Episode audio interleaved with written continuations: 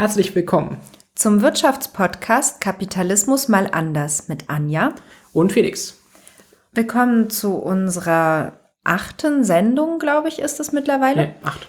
Genau, und heute reden wir über Rentenökonomien und da kommt auch vieles wieder, was wir schon letzte Folge angesprochen haben, aber dieses Mal geht es nicht um die Geschichte, sondern es geht halt auch um aktuelle Situationen in der Welt und darüber, wie einige Wirtschaften ausgerichtet sind, ähm, gerade Wirtschaften, die auf Export ausgerichtet sind, ob das sinnvoll ist oder welche Probleme es da geben kann. Genau, und der Vorteil ist, diesmal sind wir nicht in der Geschichte unterwegs. Das heißt, wir haben auch einfach mal ein paar O-Töne wieder aus dem Deutschlandfunk. Die haben wieder sehr schöne Sendungen gemacht. Da werden wir einmal so einen Deutschlandfunk-Hintergrund über Nicaragua und einen über Algerien aufgreifen und dann haben wir sozusagen zu diesen theoretischen ähm, Exkursen mal so ein paar Einspieler noch dazu durch. Und das wird dann einfach ein bisschen plastischer hoffentlich. Genau, bevor wir anfangen, wollten wir noch ankündigen, dass wir im Prinzip dann für die nächste Sendung ähm, noch eine Abstimmung machen wollen, so wie es denn so thematisch weitergehen soll, weil wir haben zwar irgendwie Hörer, das sehen wir, der Server zeigt auch an, ja, ordentlich viele Downloads, aber ähm, wir wissen natürlich überhaupt nicht, äh, wer ihr seid, was euch interessiert. Und deswegen werden wir dann auf Twitter und wahrscheinlich auch auf der Homepage jeweils eine Abstimmung machen, was euch denn so als nächste Folge wünscht. Weil wenn wir, wir machen bisher immer so ein bisschen, was uns gerade als nächstes passend erscheint. Und aber ähm, vielleicht habt, denkt ihr euch irgendwann, ach, es ist mir gerade zu viel Entwicklungsökonomie, ich will mal wieder um was ein inländisches Thema haben, genau, und dann könnt ihr das einfach ähm, abstimmen sozusagen und dann können wir uns wenigstens ein bisschen an euch orientieren, auch wenn wahrscheinlich nur ein kleiner Bruchteil äh, abstimmt. Aber das ist natürlich der große Motivation für Leute, die abstimmen. Ihr habt dann quasi einen extrem großes, großen Stimmanteil, wenn der Großteil nicht abstimmt. Das heißt, jede Stimme zählt hier besonders doll. Ähm, genau, und zwar haben wir uns überlegt, zur Auswahl steht einmal Entwicklungspolitik, also wir machen im Prinzip thematisch ein bisschen so weiter und stellen dann vor, wie können Länder sich industrialisieren, die bisher noch nicht industrialisiert sind. Wie könnte es vonstatten gehen? Dann zweites Thema im Angebot wäre so, weil es ja auch fast auf den Frauentag ziemlich genau passt, ein Frauentag-Spezial. Politökonomische Ungleichheit zwischen Männern und Frauen, also so Steuerrecht, äh, hier Bezahlung und so weiter. Also halt, wie das politökonomisch immer noch etwas ungleich ist zwischen Mann und Frau in Deutschland.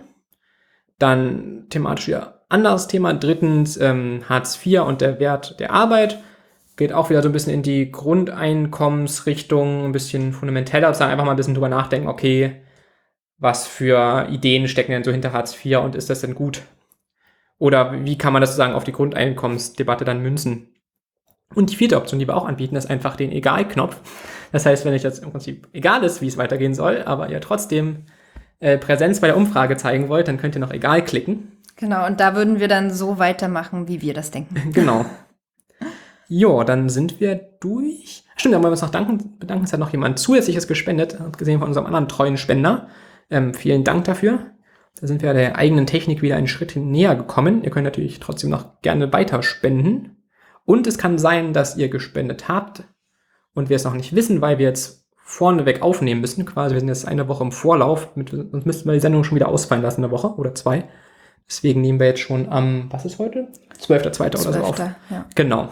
Dann könnt ihr uns auch immer noch gerne auf Twitter folgen und uns auf iTunes bewerten und dann können wir, glaube ich, auch eigentlich loslegen.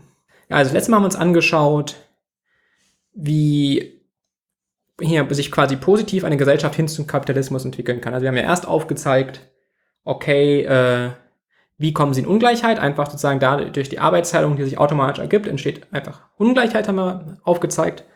Und dann haben wir geschaut, okay, und wie entwickelt sich dann eine Gesellschaft zum Kapitalismus hin? Der ist natürlich keine zwangsläufige Entwicklung, sondern ist sozusagen nur eine Option, die halt unter bestimmten Kriterien eintreten kann. Und heute gucken wir jetzt so ein bisschen, okay, wo kann es denn noch hingehen? Oder wo kann sich zum Beispiel auch ein Kapitalismus hinentwickeln, wenn es halt die Oberen schaffen, ihn zu überwinden? Und das nennt man dann unter anderem Rentenökonomie. Und das ist dann das Thema der heutigen Sendung. Und da stellt sich natürlich erstmal, wahrscheinlich intuitiv erstmal die Frage Rentenökonomie, was soll das sein?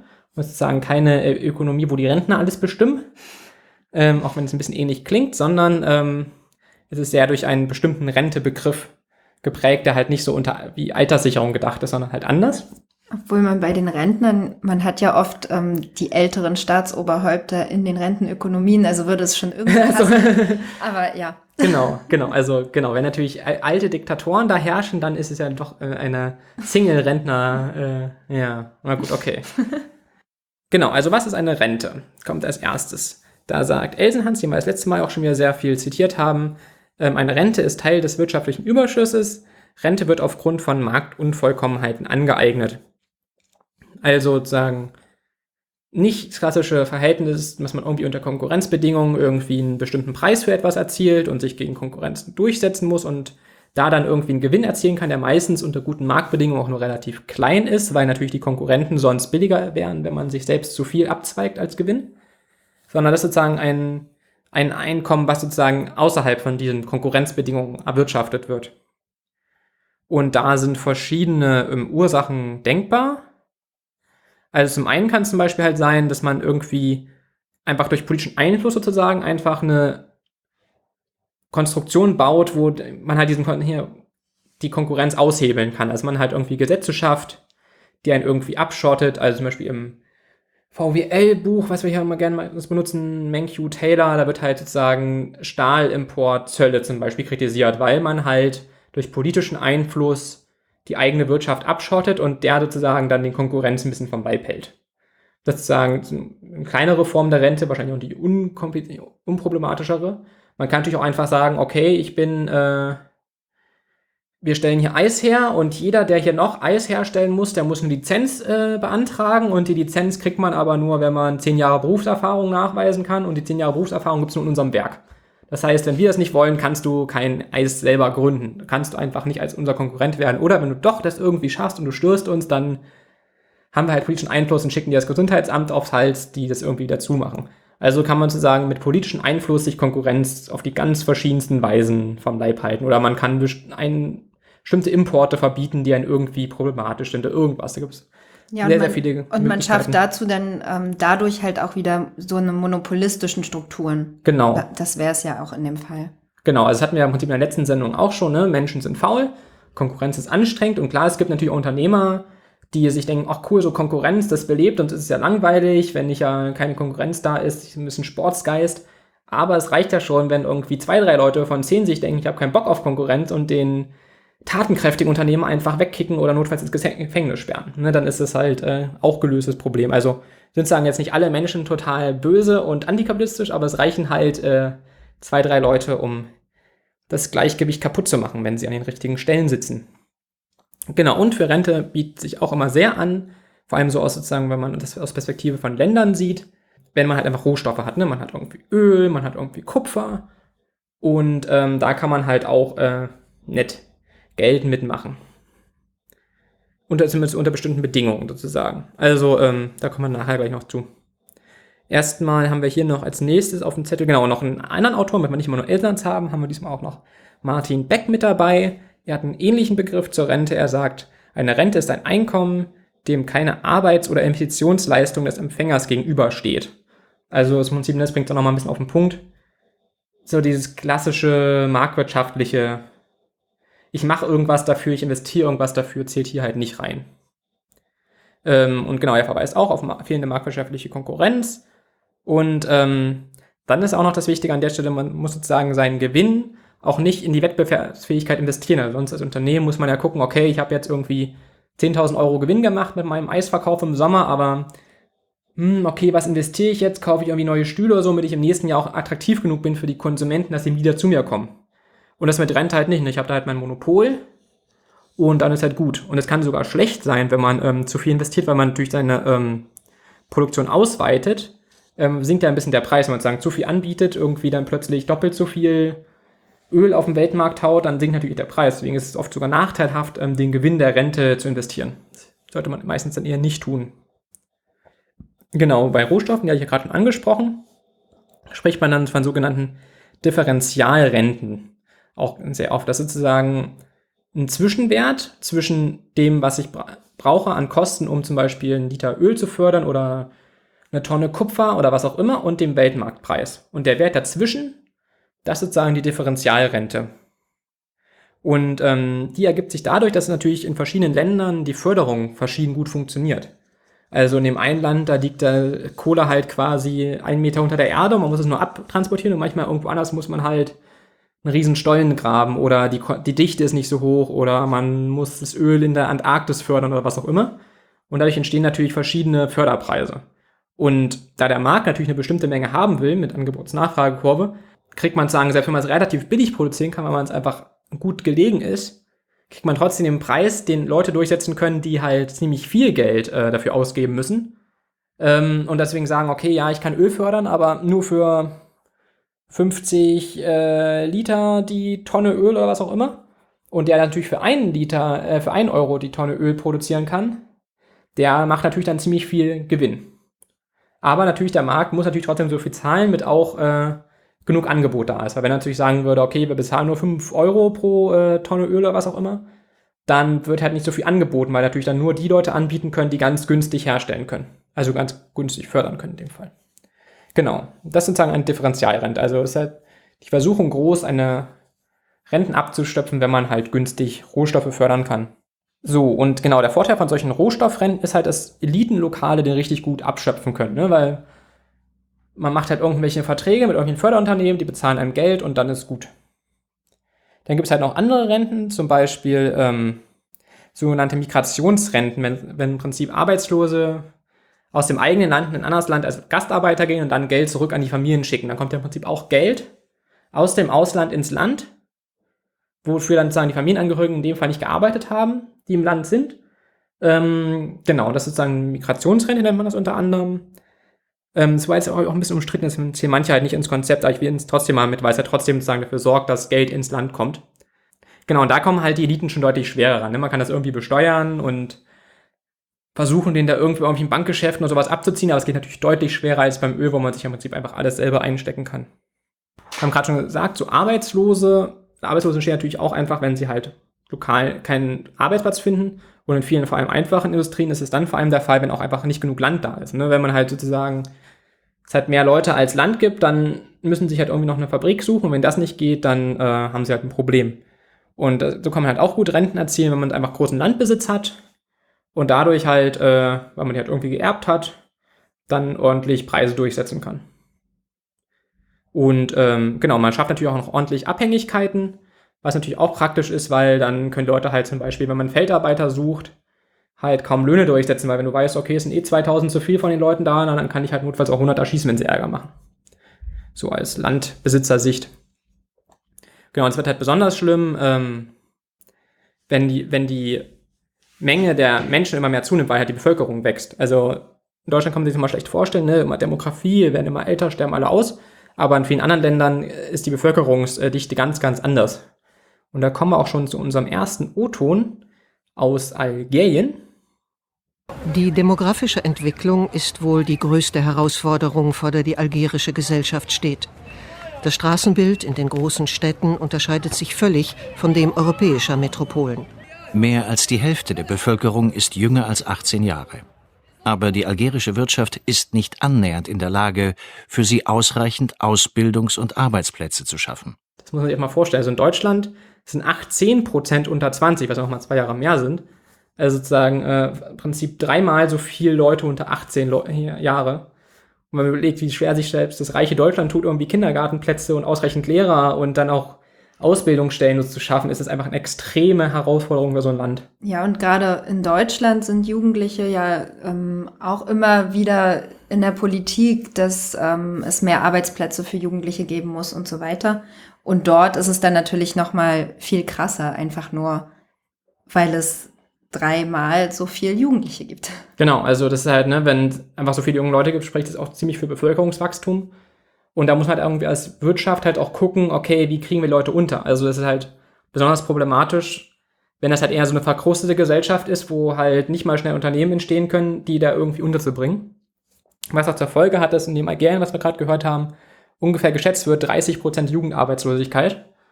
Und das natürlich, wenn, wenn man seiner Zeichnung vom letzten Mal denken, ziemlich viele Marginale, die sozusagen einfach da sind, sind arbeitslos, werden halt irgendwie noch mit durchgefüttert, aber können halt nichts machen. Und das Problem ist halt, dass jeder, der irgendwo einen Arbeitsplatz hat, Arbeitsplatz hat weiß, dass da irgendwie 10.000 Leute sind, die ihn ersetzen können. Deswegen kann er natürlich sich schlecht irgendwie wehren, wenn irgendwas schlecht läuft. Ja, und es gibt halt dann auch nicht die Möglichkeit, irgendwo anders hinzugehen. Also es wird natürlich versucht, also auch in Algerien wollen halt viele Studenten zum Beispiel ähm, in Europa studieren oder gerade Jugendliche versuchen halt ähm, in Europa Fuß zu fassen, was natürlich, ähm, wie man ja im Moment sieht, sehr schwierig ist, vor allem weil Deutschland auch darüber diskutiert, Algerien als sicheres Herkunftsland. Ist, glaube ich, ist, glaube ich, schon, ne? Ja, äh, genau, mit, mit den anderen. Ähm, genau, da kommen wir gleich schon zum nächsten Algerien-O-Ton, wieder aus der guten Deutschlandfunk-Hintergrund über Algerien. Die jungen Leute sind einfach nur sauer, sie sind nur destruktiv. Es gibt eben fast jeden Tag irgendwelche Straßensperren, brennende Reifen, abgefackelte Bürgermeisterämter. Das ist eine rein destruktive Wut und das Problem Algeriens ist, dass es eben keine strukturierte Opposition mehr gibt, die in der Lage wäre, eine Alternative anzubieten. Ich erinnere mich an eine Szene in Tizi Ouzou, der Hauptstadt von der Kabylei. Da war mal wieder auf einer Polizeiwache ein Jugendlicher totgeschlagen worden. Und am nächsten Morgen standen an die 10.000 Jugendliche vor der Polizeiwache mit einem riesigen Transparent, darauf stand, schieß doch, wir sind schon tot. Und das charakterisiert die Stimmung in der Jugend. Verzweiflung, Elend, Perspektivlosigkeit. Da stellen sie halt wirklich gut fest, dass im Prinzip die Perspektivlosigkeit und auch einfach so dieses, ja, wie soll man sagen, halt so auch soziale Elend. Ne? Leute hängen halt nicht so wirklich an ihrem Leben, haben halt einfach nichts und äh, das ist halt eine ziemlich äh, gefährliche Mischung, sagen wir. Auch zu viele junge Leute gibt, die einfach keine Perspektive haben. Dann ergänzen sie da auch noch ganz gut bei dem Beitrag, ähm, dass halt auch auf diese Armut dann im Prinzip sehr, sehr konservative Auslegung des Islams natürlich gut eingreifen. Ne? Leute suchen irgendwie einen Sinn für ihr Leben, finden, finden es halt nicht in irgendwie sozialer Teilhabe. Und dann haben es halt die Islamisten auch sehr, sehr einfach leider. Und deswegen wird dann halt weiter in dem Beitrag, der sehr, sehr hörenswert ist, ähm, halt die Zukunftsaussichten auch nicht besonders rosig beschrieben und natürlich verkauft Deutschland wieder Waffen dahin. Also an das Regime. Genau. Das ist halt, ne, das ist irgendwie so ein Pulverfass und dann wird noch Waffen reinverkauft. Das machen wir vielleicht auch noch irgendwann als Thema so Waffenverkäufe. Aber ähm, auf jeden Fall sagen jetzt wieder ein bisschen auf die Theorieebene hoch, sagen, wenn man muss halt wieder an die erste Folge von uns denken oder jetzt ein bisschen auch an die letzte, dass der Arbeitsmarkt ja wirklich kein normaler Markt ist. Im Prinzip die jugendlichen Menschen werden halt nicht nach Bedarf produziert, und deswegen haben wir jetzt halt einen extremen Überschuss, der halt irgendwie da ist mit dem halt die Politik irgendwie umgehen muss, weil der Markt kann es halt nicht, weil Menschen halt nicht nach Bedarf hergestellt werden. Und dazu kommt noch, aber dazu komme ich später noch, dass ähm, der Markt in Algerien halt auch gar nicht so viel ähm, Alternativen als halt die Erdölindustrie bietet. Und ähm, es halt keine differenzierte Wirtschaft gibt, wo man dann eventuell noch, ähm, noch mehr Leute was finden könnten. Genau.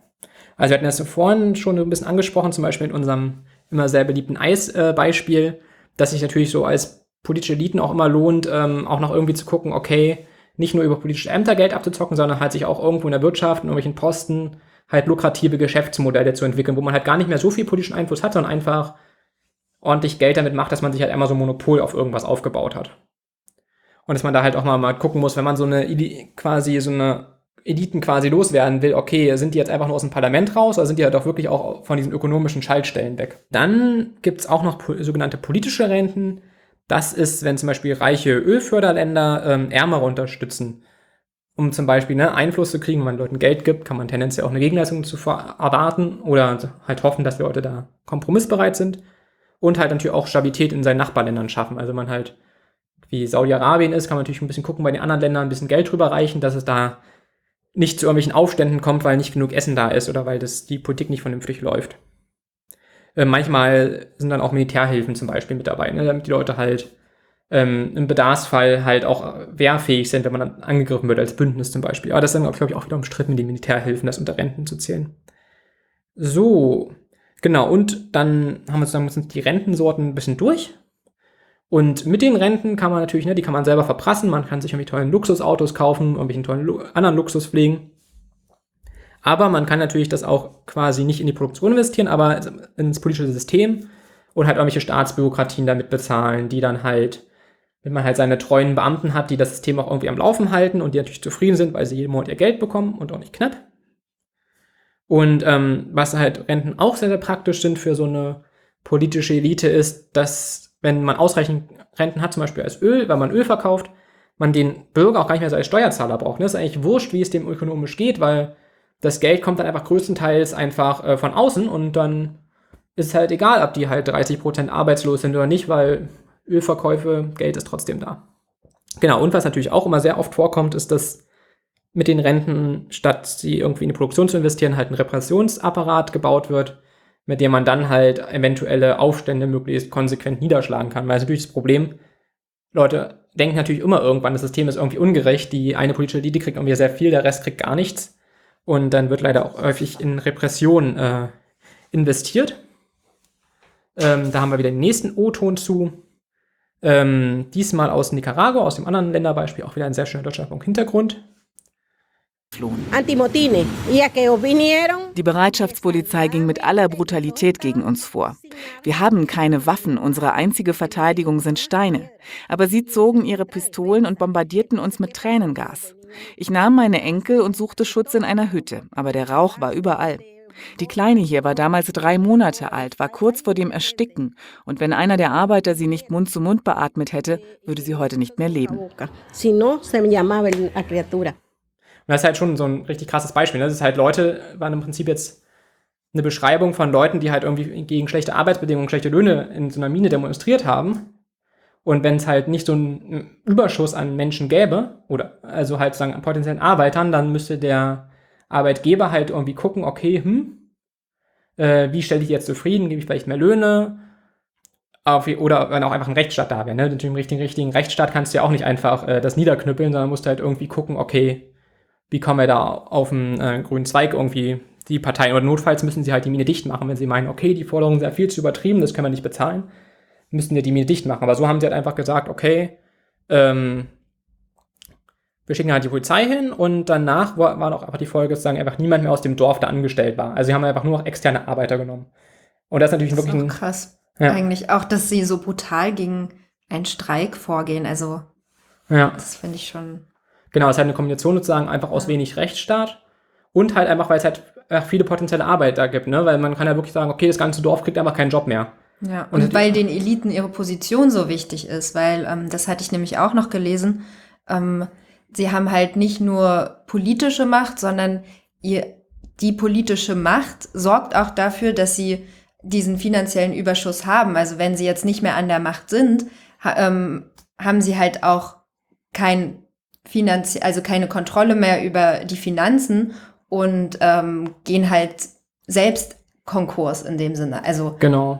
sie haben dann, ähm, können sich ihr Leben nicht mehr leisten, was sie bis dahin hatten. Also es ist halt so auch so eine persönliche Sache ja dabei. Bedrohung, genau. Das ist ja für warum sie so hart vorgehen, ne? Genau, ist ja für, auch für Veränderungsprozesse von Ländern ganz wichtig. Ne? Wie schafft man das sozusagen, den Eliten den, Ang die Angst vor dem Wandel ein bisschen zu nehmen, indem man halt sagt, naja, ihr kriegt später auch noch Geld. Ja. Aber trotzdem muss man sie gleichzeitig halt auch wirklich auch aus den wirtschaftlichen Schlüsselpositionen halt trotzdem rauskriegen, weil sonst kommt man halt nicht weiter. Und das wird halt schon mal unterschätzt. Dann guckt man irgendwelche Demonstranten an, die auf der Straße für irgendwie Frieden und Freiheit demonstrieren, aber die setzen das dann irgendwie auch durch, stürzen die Regierung, aber die wirtschaftlichen, ökonomischen Bedingungen bleiben halt gleich. Und dann, wenn natürlich die Leute dann zwar nicht mehr im Parlament, aber immer noch ganze gesamte wirtschaftliche Kraft haben, können die Leute halt auch nichts machen.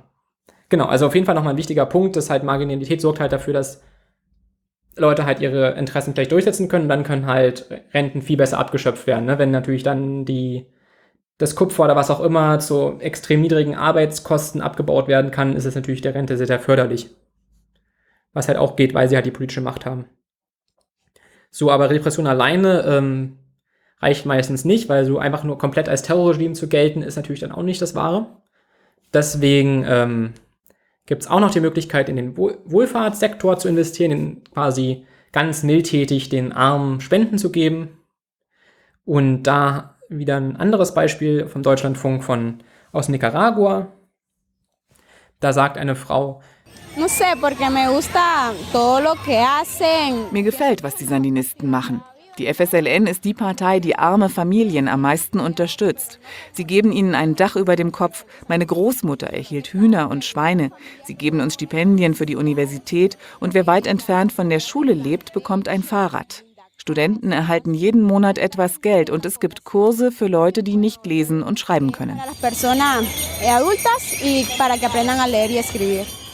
Und ähm, ein bisschen weit unten kommt dann halt, wie dankbar die Leute sind.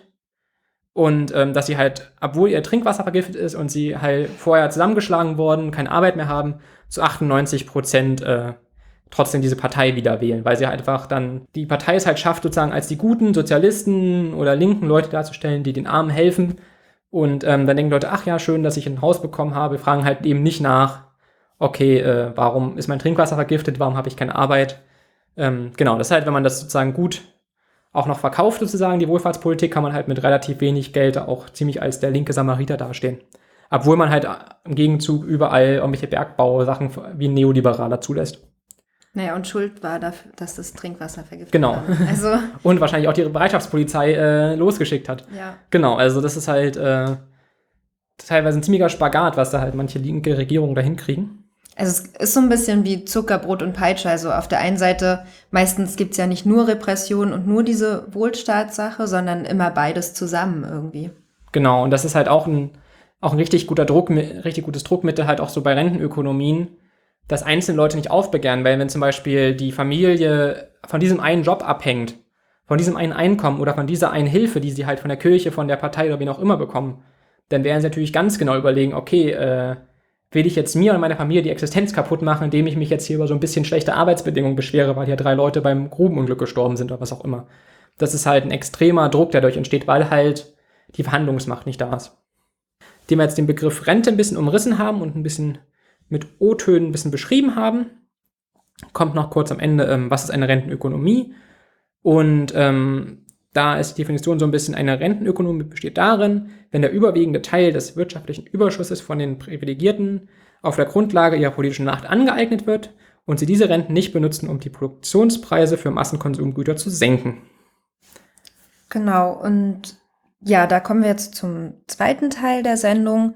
Ich werde auf viele Sachen ähm, aufbauen, die Felix schon gesagt hat, und ähm, gehe aber noch mal genauer darauf ein, warum Rente und Rohstoffe immer so stark verbunden ist. Also ähm, es ist ja schon so, dass Rentenökonomie meistens in Ländern herrscht, die ähm, Rohstoffexporteure sind, die sich ganz genau spezialisiert haben auf besondere Rohstoffe, wie zum Beispiel Erdöl oder Erdgas, aber auch ähm, landwirtschaftliche Produkte, sowas wie Kaffee, Kakao, Baumwolle, in Nicaragua zum Beispiel, ähm, genau solche Sachen. Und diese Einnahmen aus Erdölförderung zum Beispiel sind, wie gesagt, externe Renten und ähm, sie stehen in keinem Zusammenhang zur sonstigen inländischen Wirtschaftstätigkeit. Also es gibt halt wirklich eine komplette Spezialisierung auf den Rohstoffexport und ähm, die Produktion von industriellen Gütern im Inland wird nicht weiter unterstützt. Also klar gibt es meistens noch kleinere Sachen, aber keine wettbewerbsfähige Industrie in, in, anderen, anderen Bereichen und oft halt auch kein ausreichender inländischer Markt zum Beispiel. Also gerade wenn es dann um, ähm, um Kaffee oder Kakao geht, durch diese Spezialisierung wird auch weniger, ähm, weniger Nahrungsmittel, die die Menschen dort als Lebensmittel benötigen, hergestellt. Also es gibt diese Ausrichtung auf Kaffee und Kaffee ist ja kein Grundnahrungsmittel in dem, also es ist kein Außer Grundnahrungsmittel. Ja, ich, ich habe auch überlegt. Nur aber, temporär. aber auf jeden Fall nicht, ähm, nicht für Leute, die halt in ihrem Land leben, sondern brauchen Getreide, vor allem ähm, solche Sachen. Und das wird dann oft importiert.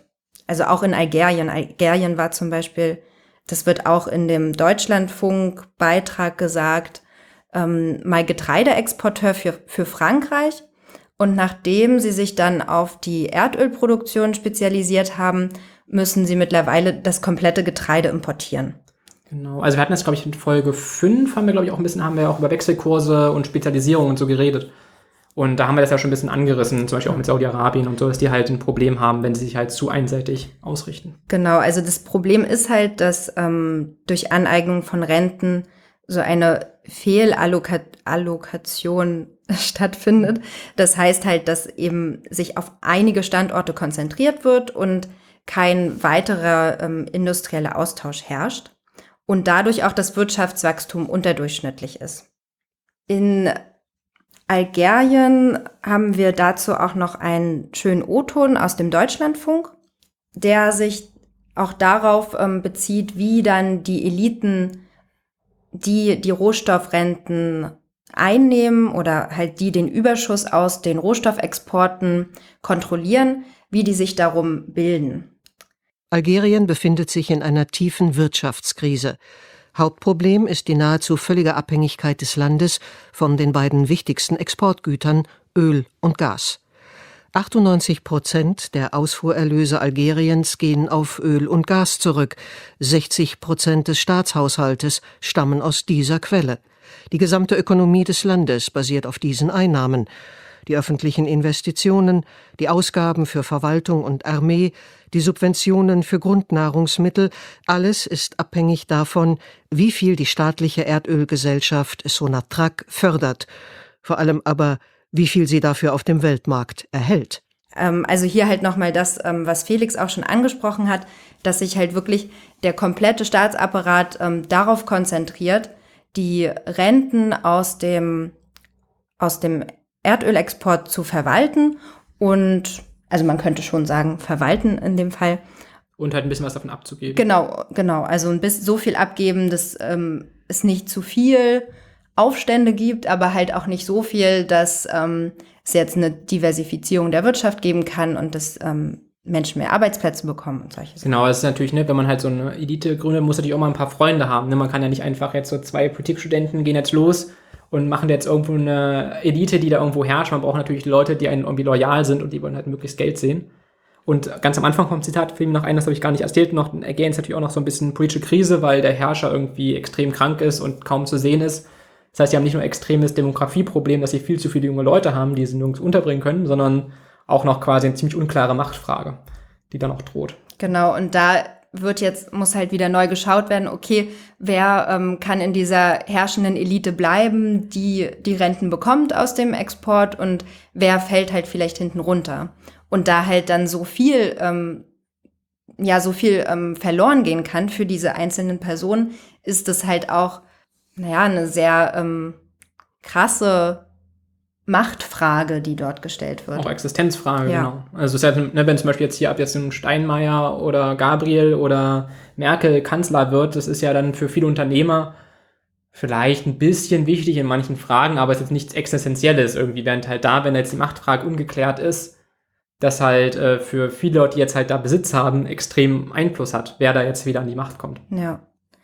Ähm, dann auch nochmal in dem O-Ton wurde ja gesagt, dass 98 Prozent der Ausfuhrerlöse ähm, Algeriens auf Öl und Gas zurückgehen.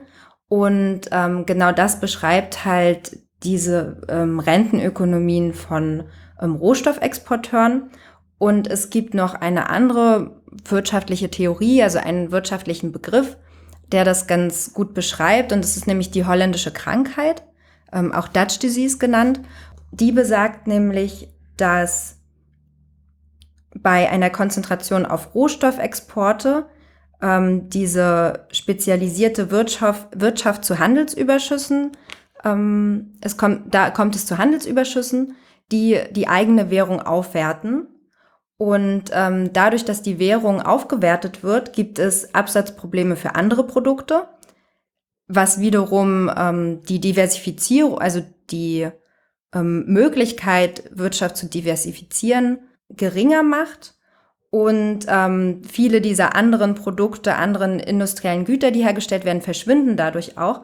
Und es muss mehr Importe geben, da auf dem eigenen Markt ja diese Produkte nicht mehr da sind. Genau, das hat mir in Folge, ich glaube, es war Folge 5 mit den Wechselkursen so ja schon ein bisschen gesagt, dass ja. halt man sagt, man spricht immer viel von dem günstigen Chinesen, aber eigentlich ist es sozusagen für ein, Wirt, für ein Unternehmen, was exportieren will, aber was sich auch gegen Import, Import durchsetzen muss, eigentlich auch sehr, sehr wichtig, okay, was wird in diesem Land noch produziert? Also wenn jetzt einfach ein Land einfach total super halt Öl verkaufen kann und sich alle denken, okay, von euch wollen wir nur Öl haben, den, dieses Getreide können wir uns auch woanders herholen, dann ähm, ist sozusagen die Währung einfach zu stark für den Getreideexporteur. Also sie können im Prinzip auch sich auf Getreide spezialisieren und das verkaufen, aber der Anreiz durch die Währung ist dann halt einfach nicht mehr da, weil dass das viele Öl verkaufen, wird die Währung halt stark und dann können Leute sich auch einfach billig das Getreide von extern kaufen und die algerischen Bauern, die vielleicht gar nicht so schlecht sind und das, die Bevölkerung gut ernähren könnten, können es halt nicht mehr, weil die Leute sich denken, ach, das ist ja viel billiger, weil mit unserer starken Währung können wir es auch im Ausland einkaufen.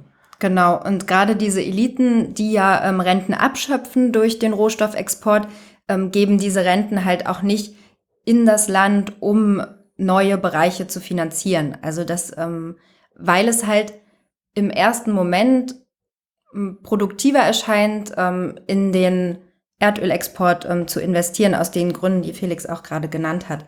Dazu gibt's auch noch mal in Bezug auf Algerien einen schönen O-Ton beim Deutschlandfunk. Und zwar das war immer der Schwachpunkt der algerischen Ökonomie. Alles dreht sich immer ums Erdöl. Das algerische System ist ein soziales System.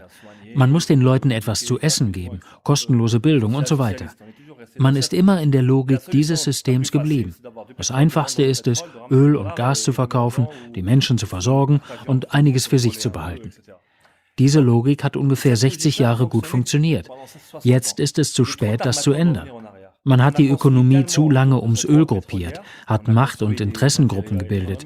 Und da ist es sehr schwierig, einen Weg zurückzufinden. Also auch, ähm, was man auch erkennt an diesem kurzen Beitrag, dass sich halt diese politischen Ämter und die ökonomischen Möglichkeiten miteinander verzahnen und ähm, das dadurch auch gar keine politischen Alternativen ähm, zugelassen werden. Da, wie wir halt vorhin schon gesagt haben, der ähm, finanzielle Abstieg droht für die Eliten, die an der Macht sind, wenn halt ähm, jemand anderes an die Macht ja, kommt. Oder auch einfach zum Fall. Beispiel, wenn einfach Unternehmer es doch irgendwie schaffen, sich durchzusetzen, ähm, ist es ja auch blöd für Eliten, weil ne, jetzt sind sie halt die, sind sie halt die Anführer, sind die Elite und dann kommt plötzlich halt irgendein Eisverkäufer und ist dann genauso reich und genauso angesehen und das ist ja auch ein relativer Abstieg dann sozusagen, der, den ja auch einfach droht, wenn da halt irgendwie sich Unternehmer durchsetzen können, halt irgendwelche einfachen Bevölkerungsleute, die halt wirklich über, durch Marktwirtschaft Geld verdienen. Genau. Jetzt habe ich gedacht, vielleicht doch noch mal ganz kurz in die Geschichte zu gehen, und, aber nicht lange. Und zwar ähm, es stellt sich ja auch die Frage, warum die Länder überhaupt anfangen, angefangen haben, Rohstoffe äh, zu exportieren und sich halt genau darauf spezialisiert haben. Und es hatte nämlich auch ähm, seinen Ursprung während der Kolonialisierung und halt auch 19. Jahrhundert, also als die industrielle Revolution begann und als sie dann schon ähm, stärker wurde in Europa, ähm, wurden für die industrielle Produktion viele Rohstoffe benötigt. Und ähm, man hat natürlich als erstes die Lagerstätten genutzt, die in der Nähe waren, also ähm, wo halt nicht so hohe Transportkosten anfielen, ähm, hat sich dann aber dadurch, dass man diese ausgebeutet hatte und vielleicht noch mit besserer Technologie das irgendwie versucht hat, ähm, mehr Rohstoffe abzubauen, hat man halt geschaut, wo man preiswert ähm, weitere Rohstoffe herbekommen kann. Und das war ja dann vor allem, also in Afrika größtenteils Diamanten auf dem afrikanischen Kontinent, aber auch da gibt es ähm, Erdölquellen. Für ähm, ganz bekannt für Erdöl war dann natürlich der Nahosten, also so wie Saudi- Saudi-Arabien zum Beispiel.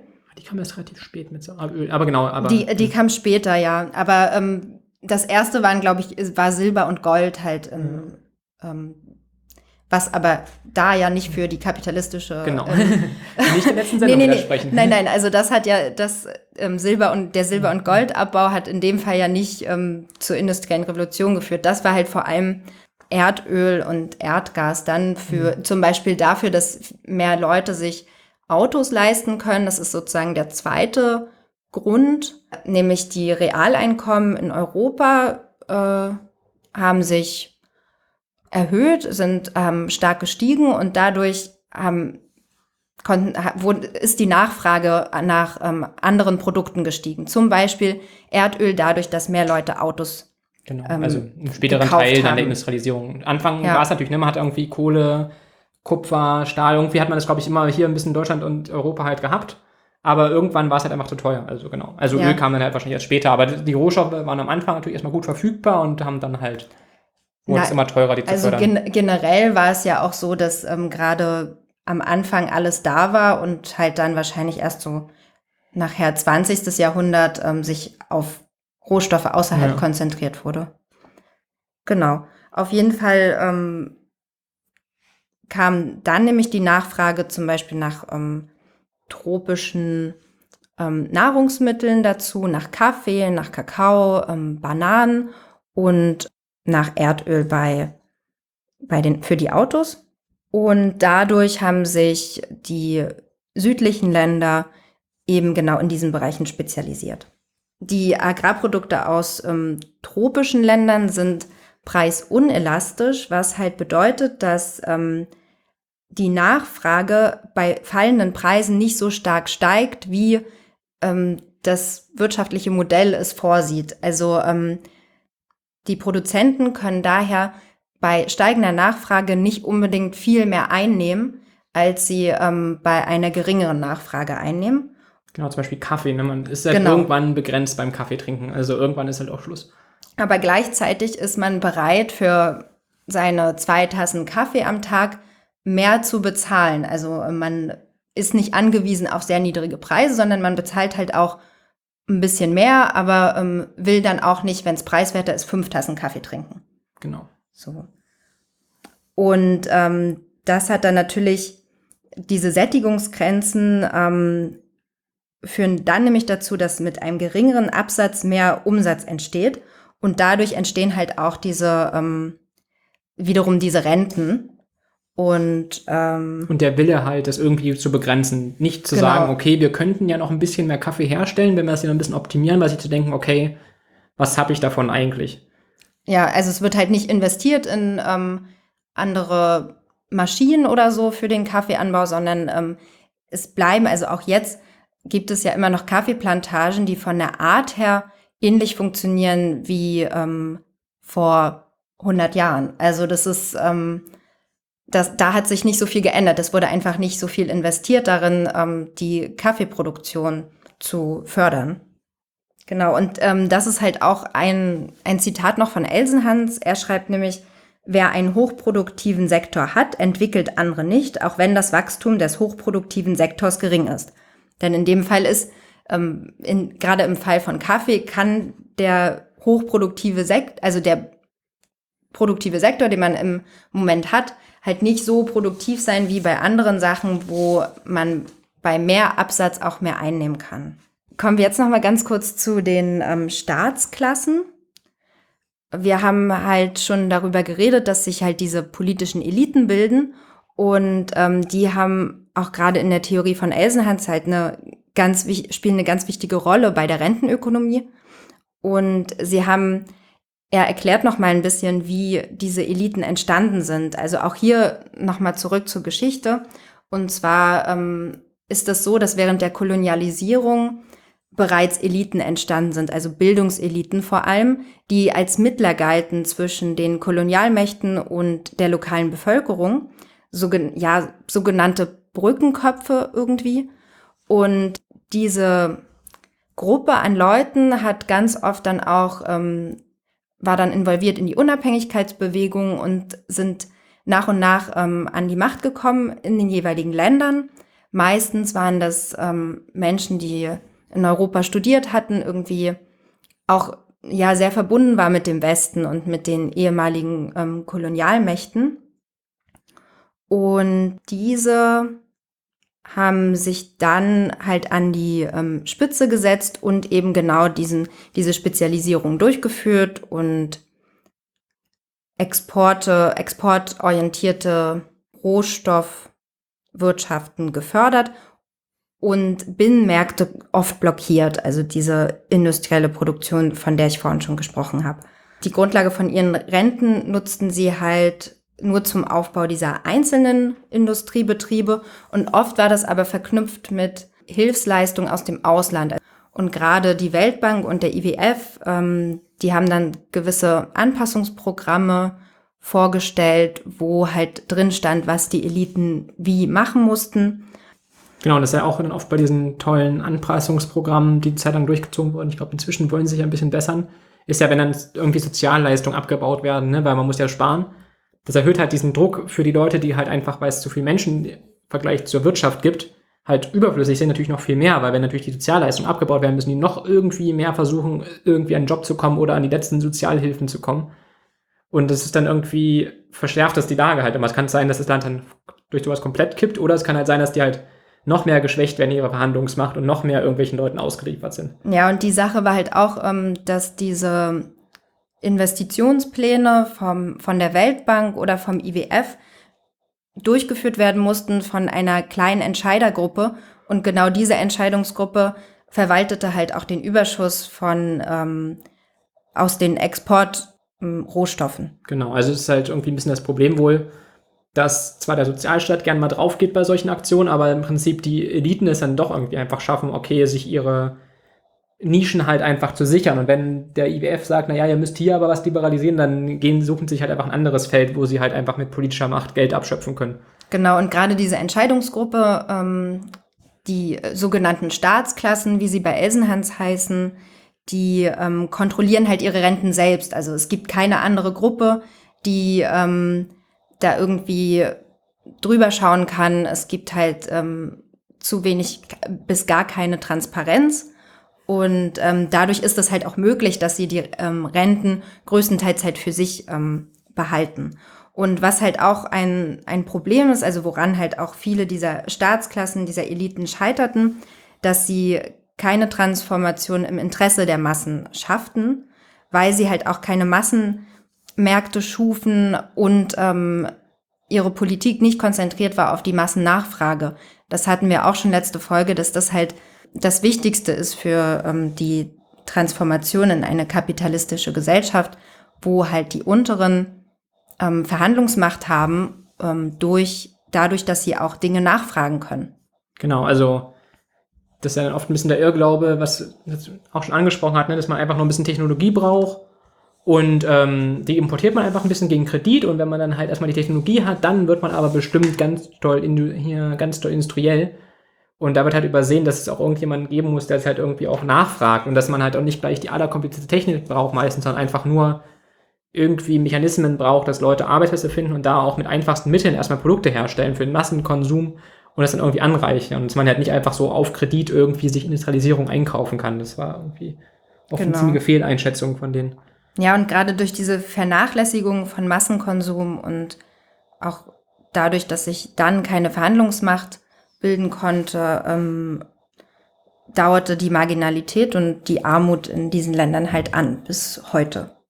Genau, also es ist dann halt, ne, man probiert es irgendwie ein bisschen sich zurechtzuwursteln, aber das ist ja zum Beispiel auch mit Algerien, was wir angesprochen haben, muss man auch überlegen, wenn die leben eigentlich nur vom Öl und damit, dass die Leute noch ein bisschen damit durchfüttern, aber wenn jetzt immer mehr Leute da hinkommen, können sie ja auch immer schlechter den irgendwie immer noch mit durchfüttern, weil wenn das immer mehr werden, müssten die das ja irgendwie die sowieso schon jetzt geschrumpften Anteile immer weiter aufteilen. Also das wird auch noch ziemlich schwierig werden. Ja, das ist ein ganz schön düsteres Ende ja, jetzt hier. Ja, mein letztes Wort, was ich mir aufgeschrieben habe, war Armut.